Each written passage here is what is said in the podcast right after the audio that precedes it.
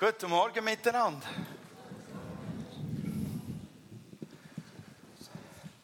Geht es euch gut? Okay. Tönt ein bisschen verschlafen, aber sehr wahrscheinlich sind in der, in der Anbetung noch drin. Was vollkommen richtig ist und gut. Und eigentlich sollte man in diesem Zustand fast noch ein bisschen bleiben, oder? Man sollte eigentlich ständig Gott können anbeten ähm, ich bin gerade schnell am schauen, wie viele Leute das hier innen nicht Schweizerdeutsch verstehen. Uiuiuiui, ui, ui, ui. eine Person, zwei. Ich sehe zwei. Okay, muss, muss ich wirklich Hochdeutsch sprechen? Das, das klingt dann immer so lehrerhaft, schon wenn man Fragen beantwortet. Es klingt dann so, so lehrerhaft und dann habe ich es mir noch vorgenommen, ähm, auf, diese, auf diesen Flipchart zu schreiben. Doppelt und dreifach lehrerhaft. Autsch. Aber wir tun es, wir wagen es. Nur, ähm, bevor ich hier irgendeinen Film, äh, äh irgendeine Frage beantworte, möchte ich ähm, unsere äh, Tradition vom letzten Mal, oder ich möchte eine Tradition aufbauen. Ähm, wir haben einfach genial begabte Schauspieler, fantastische Filmemacher und Regisseure unter uns mit dermaßen genialen Geistesblitzen, die uns bei diesen Themen wirklich helfen.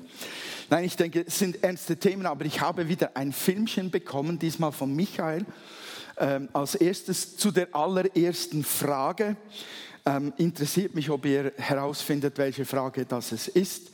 Oder wenn ihr es nicht gleich herausfindet, schreibe ich es noch an diese Tafel. Aber ich würde sagen, Film ab zum Einstieg. Oh, ich brauche jetzt einfach noch das Schweizer Wappen oder den Jan Sommer. Habe ich schon doppelt? Habe ich schon doppelt? Habe ich auch schon doppelt? Habe ich auch doppelt? Gott, warum lässt das zu? Okay, das war der Einstieg. Es geht um die Frage. Ähm,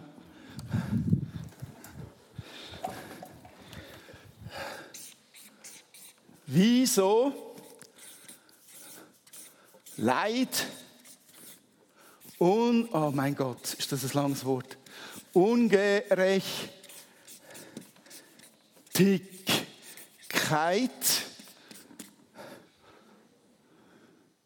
da ist es.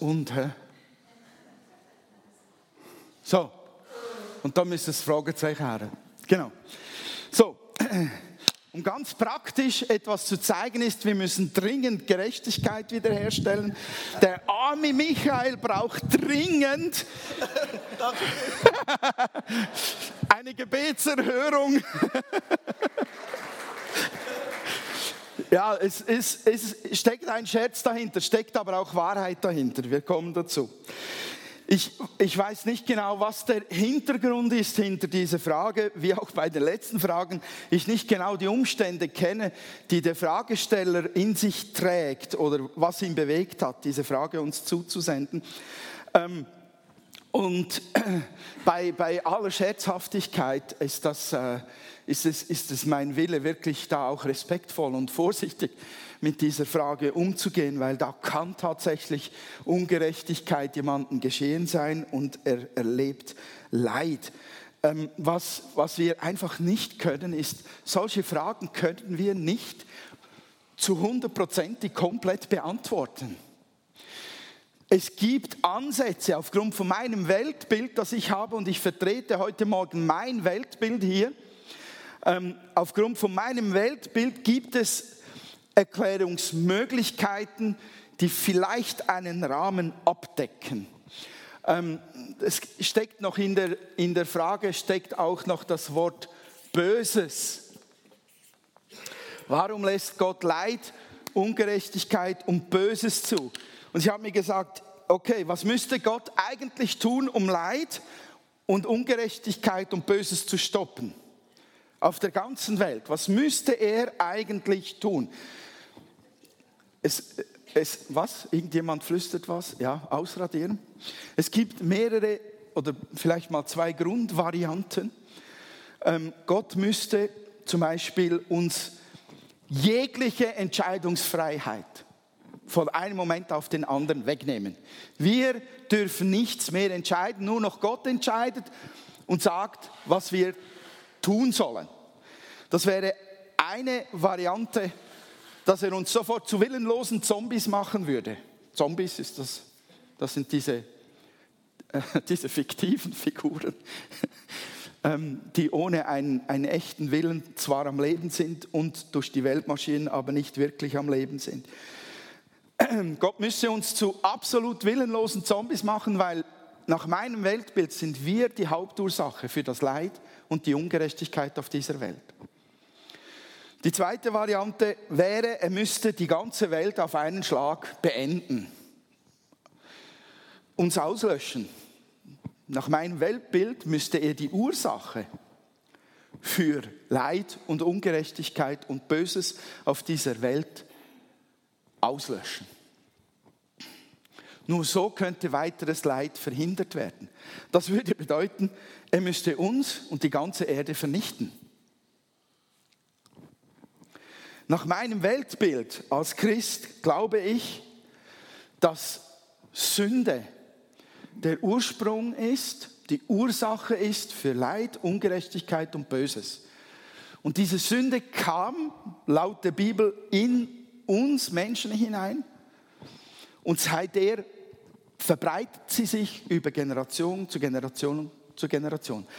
Also die Sünde in uns, unser sündhaftes Wesen, die Sünde, die in diese Welt gekommen ist, ist nach meinem Weltbild die Ursache für Ungerechtigkeit, Leid und Böses. Damit das nie mehr geschieht, müssten wir vernichtet werden, die ganze Welt müsste ausgelöscht werden. Was mir jetzt aber wesentlich ist, bei, dem, ähm, bei den weiteren Erklärungen, was mir ganz wichtig ist, da Gott das ja nicht tut, er hat uns ja nicht ausgelöscht, ist, wichtig ist zu sagen, Gott äh, verursacht Leid nicht. So, das ist mir wichtig. Und Gott hat etwas unternommen.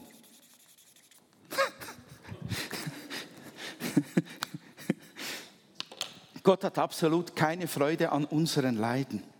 Gott sendet Leiden nicht. Leiden ist durch die Sünde in dieser Welt und Leiden trifft jeden Menschen irgendwann. Er muss das nicht senden, denn es ist da und wir tun es einander an.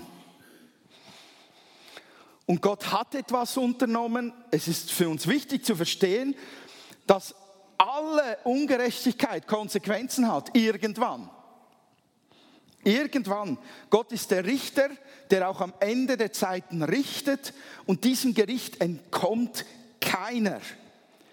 Kein Mensch. Festzuhalten ist, Gott hat etwas unternommen gegen Leid und Bosheit von Anfang an hat er etwas unternommen. Er hat zum Beispiel, damit wir einander vielleicht etwas weniger antun, hat er tatsächlich Gebote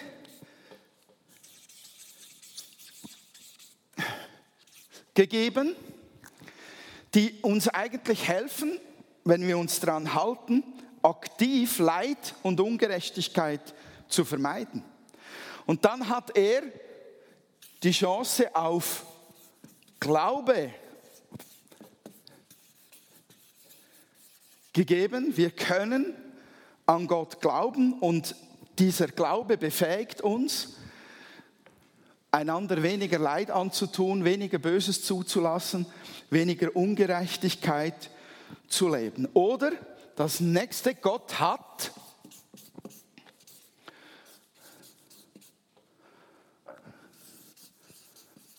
tatsächlich das Böse entmachtet. So.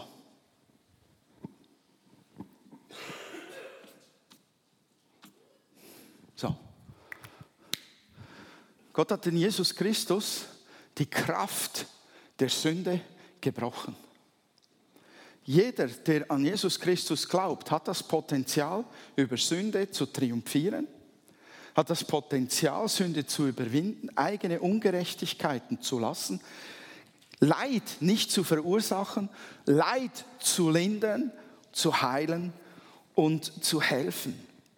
Das geht natürlich einer nach dem anderen. Nicht wahr? Das äh, ist nicht auf einen Schlag durch die ganze Welt gegangen. Und dann etwas, Gott hat uns Verantwortung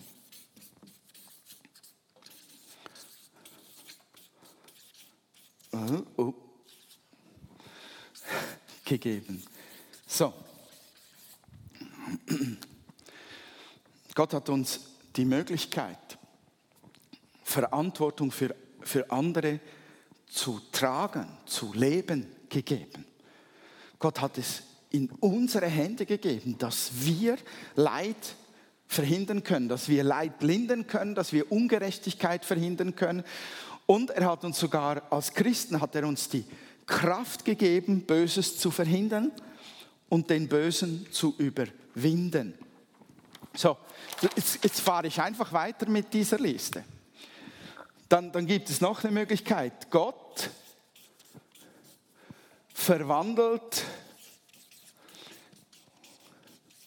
ich habe es gewusst, diese Tafel, sie ist wirklich schwierig zu beschreiben. Äh,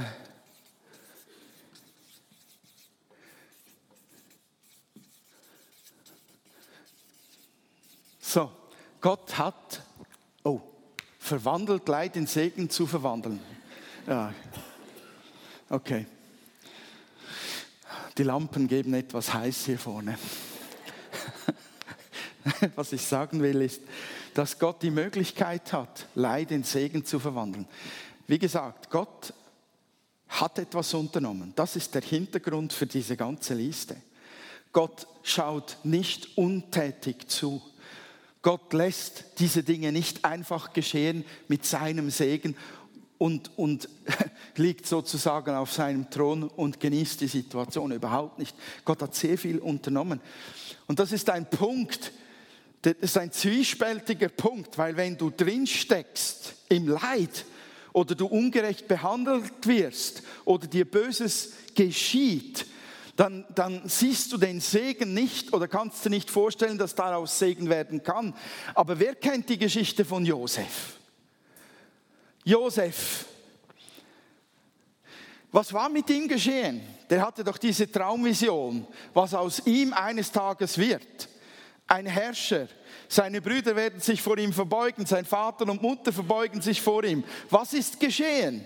Er wurde verkauft von seinen eifersüchtigen Brüdern. Es ist nicht lustig, verkauft zu werden. Nachdem er verkauft worden war, wurde er was? Sklave. Jemand ohne jegliche Eigenbestimmung und Rechte. Das ist nicht lustig. Als er dann in einer solchen Situation war, in einer relativ komfortablen Situation bei Potiphar, oder?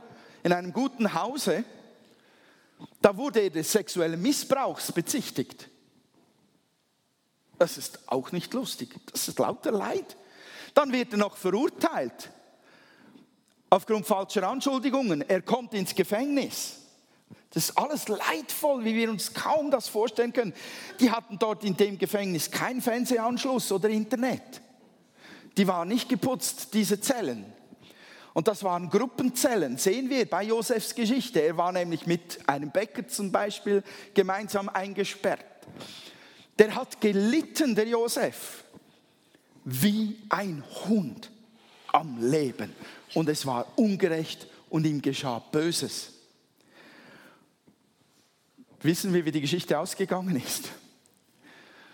Er wurde zum zweithöchsten, kann man sagen, salopp sagen, zweithöchsten Ägypter als Israeli oder als, als, als Jude.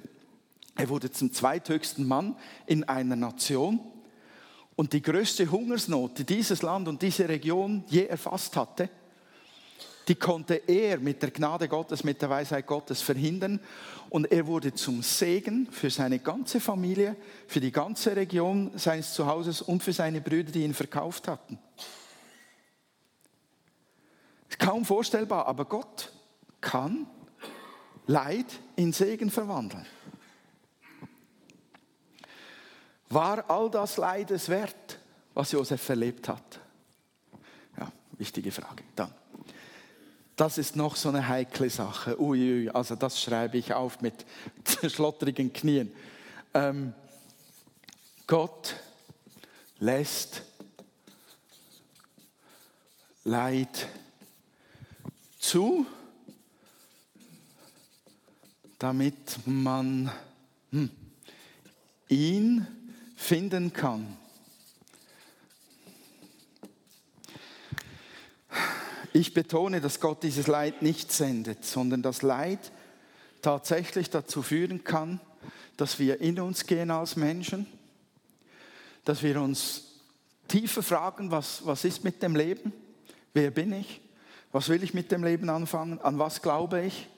Und dass wir in diesem Leid tatsächlich nach Gott fragen, dass wir ihn suchen, weil das Leid uns antreibt. Und das ist ja die Verheißung von Gott selbst. Wer mich sucht, der wird mich finden. Ich lasse mich finden von denen, die mich suchen. Ich sage das mit zittrigen Knien, weil es wurden da schon Sprüche darüber gemacht, dass ganze Nationen, weil Erdbeben und Wirbelstürme sie getroffen haben, dass, dass ihnen das ähm, zurecht geschieht, weil sie gottlos seien und endlich zu ihm finden müssen. Das sage ich damit nicht. Auf gar keine Art und Weise. Aber es ist tatsächlich so, dass im Leid Menschen zu Gott finden können. Gott hat nicht einfach nichts parat für Leidende, für Ungerechtigkeit und für Menschen, denen Böses widerfährt. Leid ist nicht per se sinnlos, weil Gott, der Herr, darin tatsächlich wirken kann, segnen kann, heilen, befreien und sich finden lassen kann. Ich finde es wichtig, dass wir betonen als Christen, wir haben Verantwortung. Wir haben Verantwortung, Leid und Ungerechtigkeit zu beenden, zu verhindern und Böses, Böses zu bekämpfen. Diese Verantwortung haben wir. Lasst uns nicht einfach alles auf Gott schieben und einfach nur mit einem frommen Gebet beenden, sondern lasst uns tätig sein. Okay, das war die erste Frage. Die zweite ist eine so lustige Frage. Christ sein gleich. Schön, reich. Und erfolgreich. So, dazu habe ich auch einen Clip bekommen. Sie heißt Reich sie, gesund sie, kein Fieber mehr und erfolgreich sein. So richtig erfolgreich sein.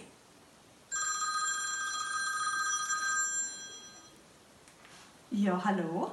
Ja, ja, den Job nehme ich sowieso gern. Chefin von einem Modemagazin. Absolut.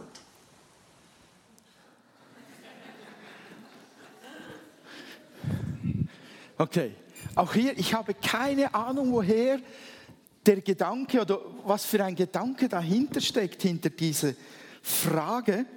Ähm, woher kommt nur die Vorstellung, dass Gesundheit und Wohlstand kommen muss, wenn man Christ ist? Ich, also ich habe ich, ich hab eine Tendenz, ich vermute grundsätzlich, dass so eine Idee nur im Westen geboren werden kann. Vermutlich sogar noch weiter westlich und noch etwas über den großen Teich rüber, dass dort der Ursprung liegt, dieser Idee. Bin aber nicht ganz sicher. Ich will den Amerikanern nicht Unrecht tun. Aber das, die Tendenz, glaube ich, liegt ungefähr dort. Und ich, ich habe eine Vermutung, dass es ein Missverständnis gibt in der Interpretation, wie man, wie man Geschichten von Menschen wie Abraham und ähm, David versteht und Hiob und Jakob. Das waren Menschen, die äußerst reich waren. Wir kennen die Geschichte von Hiob, ihm wurde viel Leid zugefügt und danach heißt es, dass er das Ganze sogar doppelt und dreifach zurückbekommen hat. Er, war über die Maßen reich, auch Jakob war über die Maßen reich, Abraham, Salomo waren extrem reiche Menschen und eventuell gibt es eine Missinterpretation, dass weil diese Leute Vorbilder sind für uns als Christen, weil sie gerecht waren, weil sie glaubten, haben wir innerlich übertragen, das bedeutet, als Christ wird man reich. Ist aber eine Fehlinterpretation, weil äh, da auch eine Glaubensleistung da verknüpft wird, die, die, die Segen erzeugt. Wir, wir würden vergessen, dass die Bibel ähm, gerade zum Geld einiges sehr Hartes sagt. Die Bibel sagt in 1 Timotheus 6,10, Geldliebe ist eine Wurzel allen Böses. Oder ähm, Vers 9 in 1 Timotheus 6, die aber reich werden wollen, fallen in Versuchung und Fallstrick. Der Umkehrschluss wäre aber auch falsch, der jahrhundertelang festgehalten wurde von frommen, lieben, guten Christen, die sagten, Je geringer die Stellung des Christen in der Gesellschaft ist, je ärmer er ist, desto frommer ist er. Das ist genau der umgekehrte Trugschluss. Niemand, der reich und schön und erfolgreich ist als Christ, ist für Gott bedeutungsvoller oder gesegneter als jemand, der als Christ nicht reich und nicht erfolgreich und nicht ähm, schön ist. Also apropos Schönheit, schaut euch einmal an. So viel Schönheit auf einem Haufen. Irgendwie hat das schon was, die Idee, oder? So schöne Leute. Christsein macht einem schon schön. Ja, okay. Nein, ich, ich möchte, möchte betonen, die Christen, die ich äh, in der Bibel kenne, von denen steht zum Beispiel, zum Beispiel geschrieben, sie litten am Leben. Sie litten an Krankheit. Sie waren aber auch reich gesegnet. Christen der Bibel litten am Mobbing von anderen. Zum Beispiel. Und dann kommt das dicke Wort verfolgt. Eine Person, die sehr viel davon gut in sich vereinigt, als Beispiel, ist der Apostel Paulus, Neues Testament. Ein dermaßen gesegneter Mann. Der hatte Offenbarungen über Gott. Da würde es uns verblasen, hätten wir ähm, dieselben, dieselben Erkenntnisse wie ein Paulus. Er war so gesegnet, als Missionar. Er hat x Gemeinden gegründet, die aufgeblüht sind. Er hat die ganze alte Welt damals bereist und Gemeinde um Gemeinde aufgebaut und Menschen zum Glauben geführt. Aber er wurde nicht reich dabei, noch blieb er vollständig gesund, noch war er beliebt bei allen. Einige Gemeinden, die er selbst gegründet hat, die hatten ihn dann gemobbt. In 2. Korinther 11 erzählt er, über, über das, was er an seinem Leben erlebt hat. Dreimal wurde ich ausgepeitscht. Einmal wurde ich gesteinigt. Ich habe drei Schiffbrüche überlebt. Einmal verbrachte ich eine ganze Nacht und einen Tag auf dem Meer treibend. Ich habe viele beschwerliche Reisen unternommen und war unzählige Male in großer Gefahr, ob durch Flüsse oder durch Räuber, ob durch mein eigenes jüdisches Volk oder durch Nichtjuden, ob in Städten, in der Einöde oder auf stürmischer See oder durch Leute, die sich als Anhänger von Christus ausgaben, es aber nicht waren. Paulus galt als kein schöner Mann. Paulus hat gelitten. Paulus hat gesagt, in Philipper 4, ob ich nun wenig oder viel habe, ich habe gelernt, mit jeder Situation fertig zu werden. Ich kann einen vollen oder leeren Magen haben, Überfluss erleben oder, allen, oder Mangel leiden. Denn alles ist mir möglich durch Christus, der mir die Kraft gibt, die ich brauche. Aber es war trotzdem richtig von euch, mir in meiner jetzigen schwierigen Lage zu helfen. Wie ihr wisst, wart ihr Philipper die einzigen, die mich finanziell unterstützten, als ich euch die Botschaft brachte und dann von Mazedonien aus weiterreiste. Keine andere Gemeinde hat das getan. Dieser Superchrist, dieser Paulus, dieser gesalbte, gesegnete, berufene, äh, gesetzte Mann Gottes, der so viele Gemeinden gegründet hat und so viele Menschen zum Glauben gebracht hat, der uns die besten Briefe des Neuen Testaments hinterlassen hat, war ein Mann, der von christlicher Sozialhilfe leben musste, zeitweise.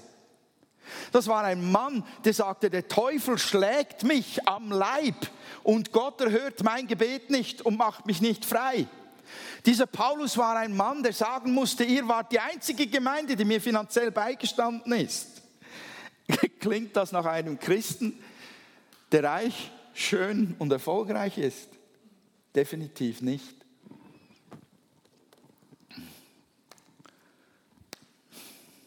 Er hat aber einen Überfluss gehabt.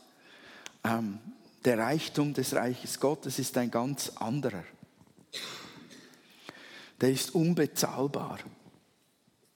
Jesus hat uns gesagt in Johannes 14, 27, ich lasse euch ein Geschenk zurück, meinen Frieden. Und der Friede, den ich schenke, ist nicht wie der Friede, den die Welt gibt. Deshalb sorgt euch nicht und habt keine Angst.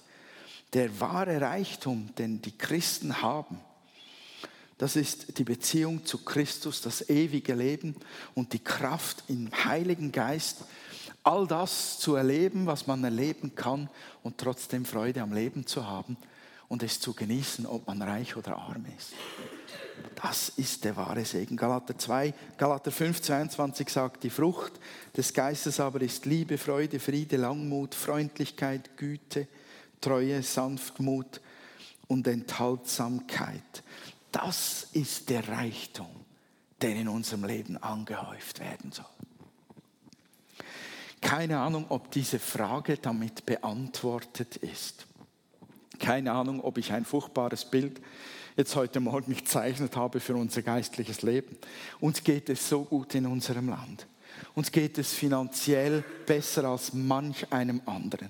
Wir sind gut versorgt. Wir müssen nicht ständig leiden wie ein Paulus. Wir werden nicht ausgepeitscht. Oh mein Gott, bin ich froh dafür, dass wir dieses Evangelium weitergeben dürfen, ohne verfolgt zu werden. Dafür sollten wir dankbar sein. Wir sollten Gott Ehre geben.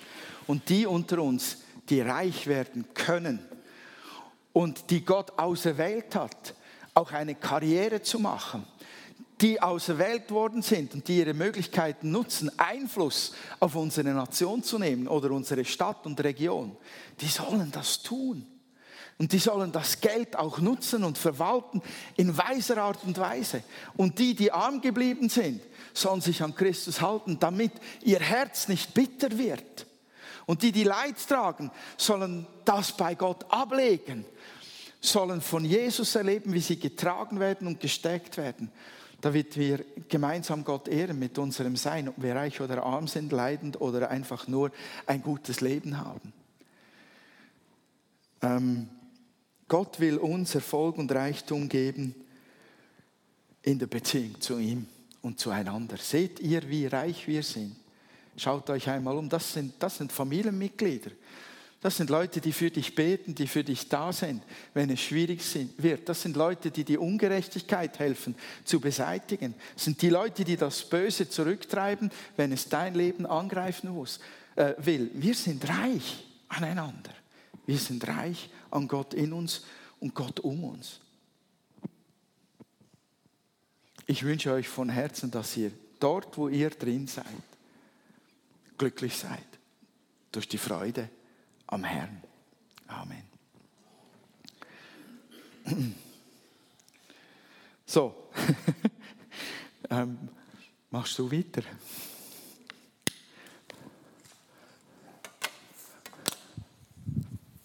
Danke vielmals, René, fürs Behandeln von diesen Fragen. Sehr herausfordernd, vor allem was nicht sagen, weil es so viel zu sagen gibt. Aber ich finde, es ist sehr, sehr hilfreich. Und ich möchte auch euch einladen, wenn ihr jetzt im Anschluss ähm, an Gottesdienst noch Gebet wünschen, vielleicht genau auf so Themen hin, wo du in Leid inne bist und möchtest, dass, dass mir das Gemeinde oder jemand, der da ist, einfach für dich betet, zum zusammen einstehen, um eben durch das durchzugehen oder die Ungerechtigkeit erfahren ist, wo du sagst, ich trage die immer noch mit und es ist enorm schwierig, möchte ich dich einladen, dass, wenn wir fertig sind, darfst du gerne dafür kommen und wir tun noch so gerne mit dir beten. Ähm, ich bleibe schnell bei Schweizerdeutsch. Ich finde ganz wichtig, die, die, gerade das letzte Bild, ähm, solche Ideen, die erschaffen ja in uns eine Last und einen Druck, wo Gott nie so für uns gedacht hat. Sie erzeugen Bilder und Vorstellungen, wie ich sein habe oder wie mein Leben müsste sein, wo gar nicht stimmen. Und das finde ich ganz tragisch. Und diese Bilder, die sollten heute Morgen abgerissen werden und nicht Bestand haben in unseren Gedanken und Herzen. Also wenn wir getrieben sind von solchen Bildern, ich muss schön sein, ich muss reich sein, ich muss erfolgreich sein, um als Christ, als gesegnet zu gelten, dann lade ich dich ein, in dieser Gebetszeit diese Bilder abzureißen mit gutem Gewissen und sagen, das lohne ich über meinem Leben nicht stehen, in Jesu Namen. Ich löse mich davon, ich zerbreche die Bilder, ich zerbreche die Sätze in meinem Kopf und in meinem Herz und in meinen Gedanken. Ich lasse das nicht stehen. Ich will in das Bild, was du dir gedacht Herr, verwandelt werden und in kein fremdes Bild und schon gar nicht in falsche Bilder. Nehmt die Gelegenheit heute Morgen wahr. Lass uns das, das gerade noch machen. Darf ich die Band noch mal kurz führen, bitte? Dass ihr das Lied dort am Kreuz noch mal spielt. Dass wenn, wenn ich das jetzt gerade angesprochen habe vom René auch, dass du das während dieser Zeit einfach kannst machen mit Gott zusammen. Mal einfach für dich persönlich und am Schluss darfst du dann auch noch gerne führen kommen für Gebet. Aber das während dem Lied die Chance einfach nutzt, wenn du die Last auf dir hast, dass du die einfach darfst loslassen, dass du das Gott hergeben wenn du meinst, dass das Leiden, wo du drinnen steckst, von ihm verursacht ist. Nein, du hast einen guten Gott.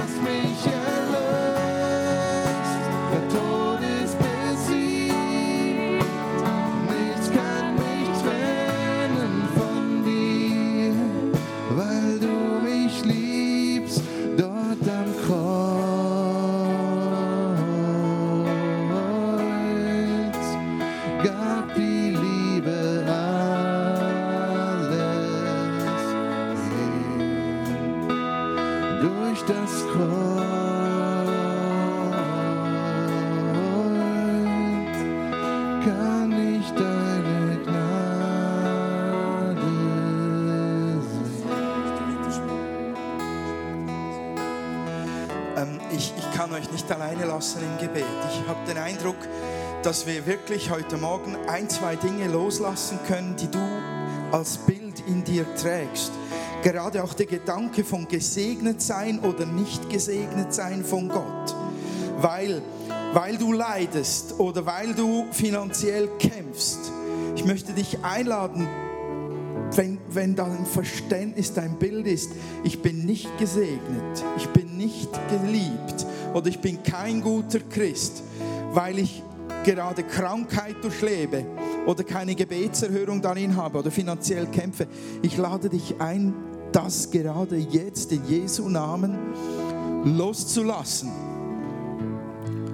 So, du darfst gerne in deinem Herzen mit mir sprechen, wenn ich bete, wenn es dir hilft, diesen Schritt zu tun. Herr, ich glaube nicht mehr diese Lüge, das Leid in meinem Leben, dass Kämpfe oder Ungerechtigkeiten Zeichen von fehlendem Segen oder fehlender Gnade sind. Ich glaube daran nicht mehr. Ich weiß, du bist gut und du liebst mich jederzeit genau gleich stark. Das halte ich jetzt im Glauben in Jesu Namen von ganzem Herzen fest. Schreibe es in mein Herz. Heiliger Geist, schreibe es in mein Herz. Ich umarme mit allem, was ich bin, diese Wahrheit. Du bist gut. Du meinst es gut mit mir, Vater. Egal, wie es in meinem Leben läuft.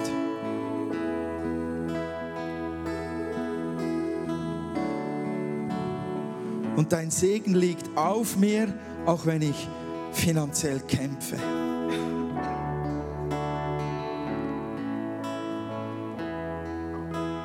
Auch wenn ich in der Gesellschaft bedeutungslos erscheine, ich glaube von ganzem Herzen, ich habe Bedeutung bei dir.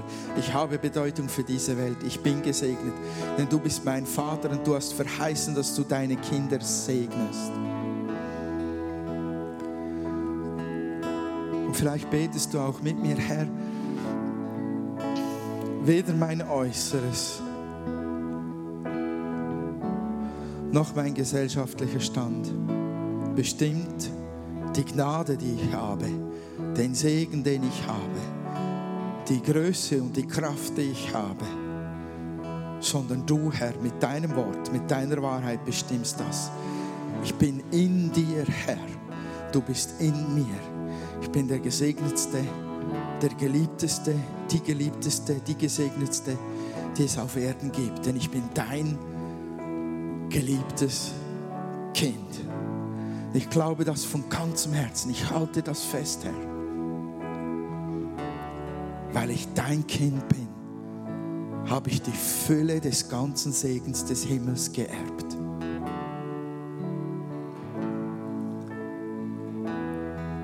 Kein Bild der Gesellschaft soll regieren in meinen Gedanken, wie ich zu sein habe, wer ich zu sein habe.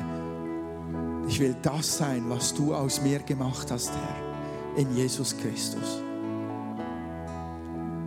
Ich will ein Kind Gottes sein, leben darin und das empfangen, was ich nötig habe zum Leben. Ich möchte da hineinstehen, in das du mich gedacht hast, in die guten Werke, die du vorbereitet hast. Ich will den Segen verbreiten, den du in mich hineingegossen hast. Ich will mit den Finanzen umgehen, so wie du es dir gedacht hast. Und ich möchte dort Einfluss leben, wo du mich hingestellt hast. Danke, dass das lebendig in mir ist. Ich halte es fest in Jesu Namen. Amen.